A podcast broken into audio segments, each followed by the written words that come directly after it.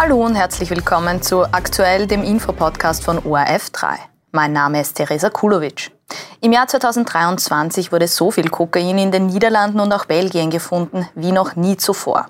Warum nimmt der Drogenschmuggel nach Europa weiter zu und wie kommt man den Drogenbanden eigentlich auf die Spur? Dazu war Daniel Lichtenegger vom Bundeskriminalamt zu Gast in ORF3 aktuell. Wenn wir uns die Situation ansehen in Österreich, was wird denn an Drogen, bevor wir uns dann aufs Kokain spezialisieren, besonders stark konsumiert? Also die Droge Nummer eins ist natürlich Cannabis, das kennen wir eh schon. Äh, die Droge Nummer zwei ist dann schon äh, Kokain, also da sind wir schon bei ca. 12 Prozent der Gesamtanzeigen. Und dann das Konvolut von synthetischen Drogen und Heroin. Inwiefern unterscheidet sich da auch vielleicht das österreichische Drogenverhalten im europäischen? Also im Vergleich zu Europa sind wir circa annähernd, also in Mitteleuropa werden ähnlich die äh, Konsumenten bedienen sich der ähnlichen äh, Suchtgifte. Also Cannabis ist in ganz Europa die Nummer eins, aber Kokain ist dann schon äh, die Nummer zwei. Jetzt haben wir im Beitrag auch schon gehört, die Niederlande oder beispielsweise auch der Hamburger Hafen in Deutschland, sind sozusagen große Anläufer für geschmuggelte Ware. Aber woher kommt denn das Kokain am heimischen Markt? Also generell kommt das ganze Kokain aus Südamerika. Das ist äh, auch nichts Neues. Äh, wir haben Anbaugebiete, die Nummer eins ist Kolumbien. Wir haben Peru dicht danach äh, und dann äh, Bolivien. Und das kommt hauptsächlich in großen Mengen äh, mit Containerschifffahrt, äh, wie wir in Vorspann gehört haben, nach Rotterdam, Antwerpen oder Hamburg und dann mittels Lkw oder Kleinfahrzeugen, sage ich einmal, dann nach Mitteleuropa und somit auch nach Österreich. Was sind denn da so klassische Schmugglerrouten? Kann man das überhaupt sagen? Also die klassischen Schmugglerrouten, das muss man jetzt unterscheiden. Ähm, also von Südamerika nach Europa ist natürlich die Hauptschmuggelroute mittels Containerschifffahrt. Es benutzen wird aber auch ähm, kleine Schiffe benutzt. Ähm, es äh, kommt über sogenannte Körperschmuggler, also Bodypacker äh, nach Österreich oder die Flugfracht äh, oder auch teilweise im Post- und Paketdienstverkehr nach Europa. Wenn man sich dann anschaut, wie kommt es dann von den Containern, von den Häfen äh, nach Österreich? Gibt es natürlich Ameisenschmuggel, das sind also kleine Schmuggelrouten, äh, wo man vielleicht ein paar Gramm, ein paar hundert Gramm äh, schmuggelt. Äh, das geht dann aber bis zu hunderte Kilos in LKWs zum Beispiel.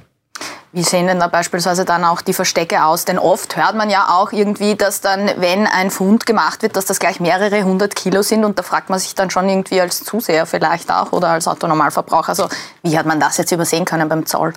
Naja, ähm, man kann gar nicht glauben, was in Autos oder in LKWs für Verstecke möglich sind.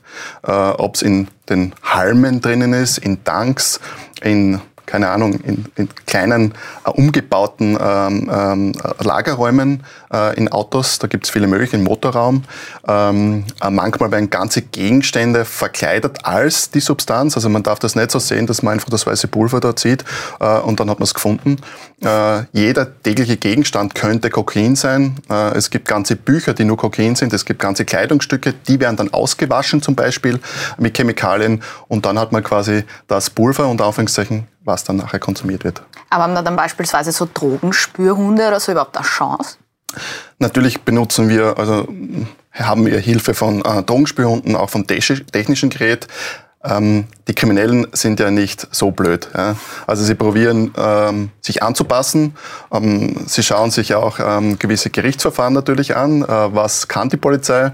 Äh, und dementsprechend äh, ändern sie ihre Vorgangsweise. Wie auch ein normales, legales Unternehmen passt sie sich der Gegebenheiten an und sucht neue Routen. Ja. Äh, man muss auch bedenken, dass ja geschätzt viele tausende Fahrzeuge täglich unterwegs sind in Europa, die äh, unter anderem auch Kokain transportieren. Ja.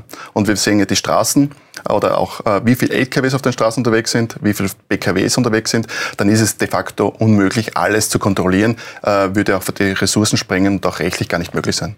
Aber könnte man es dann nicht einfach machen, eben weil Sie gesagt haben, gerade die Hauptrouten, die sind eben Bolivien, Kolumbien und Peru, dass man den Schwerpunkt eben aus Ware von dort setzt? Ja, die Schwerpunkte werden auch gesetzt. Das ist so wie in Südamerika Kokain, das ist Afghanistan äh, Heroin.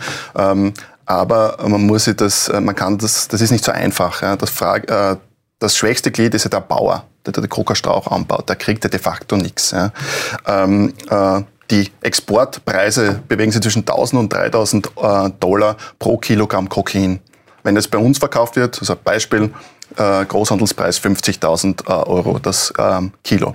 Und es wird nur, nicht nur ein Kilo transportiert. Wenn Sie da jetzt berichtet haben von 100 Tonnen, kann man sich vorstellen, was da für eine Gewinnmarge drin ist. Man muss Zwischenhändler bezahlen, man muss auch bestechen, äh, speziell in Häfen. Äh, Sie können sich vorstellen, ein, ein Staplerfahrer in, in, in, so einem Hafen in Rotterdam, der ist so riesig, das ist ein Viertel von Wien zum Beispiel von der Fläche.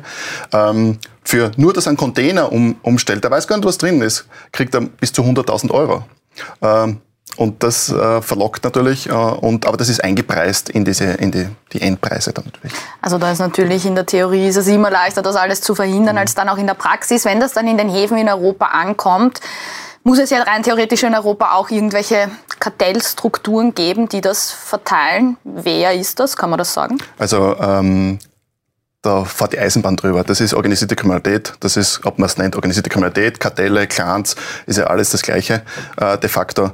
Äh, sind sehr gut organisiert, ist wie ein Wirtschaftsunternehmen. Also einfach ist es auch nicht, die Logistik herzustellen, ein Containerschiff zu mieten, und Anführungszeichen, oder einzelne Container.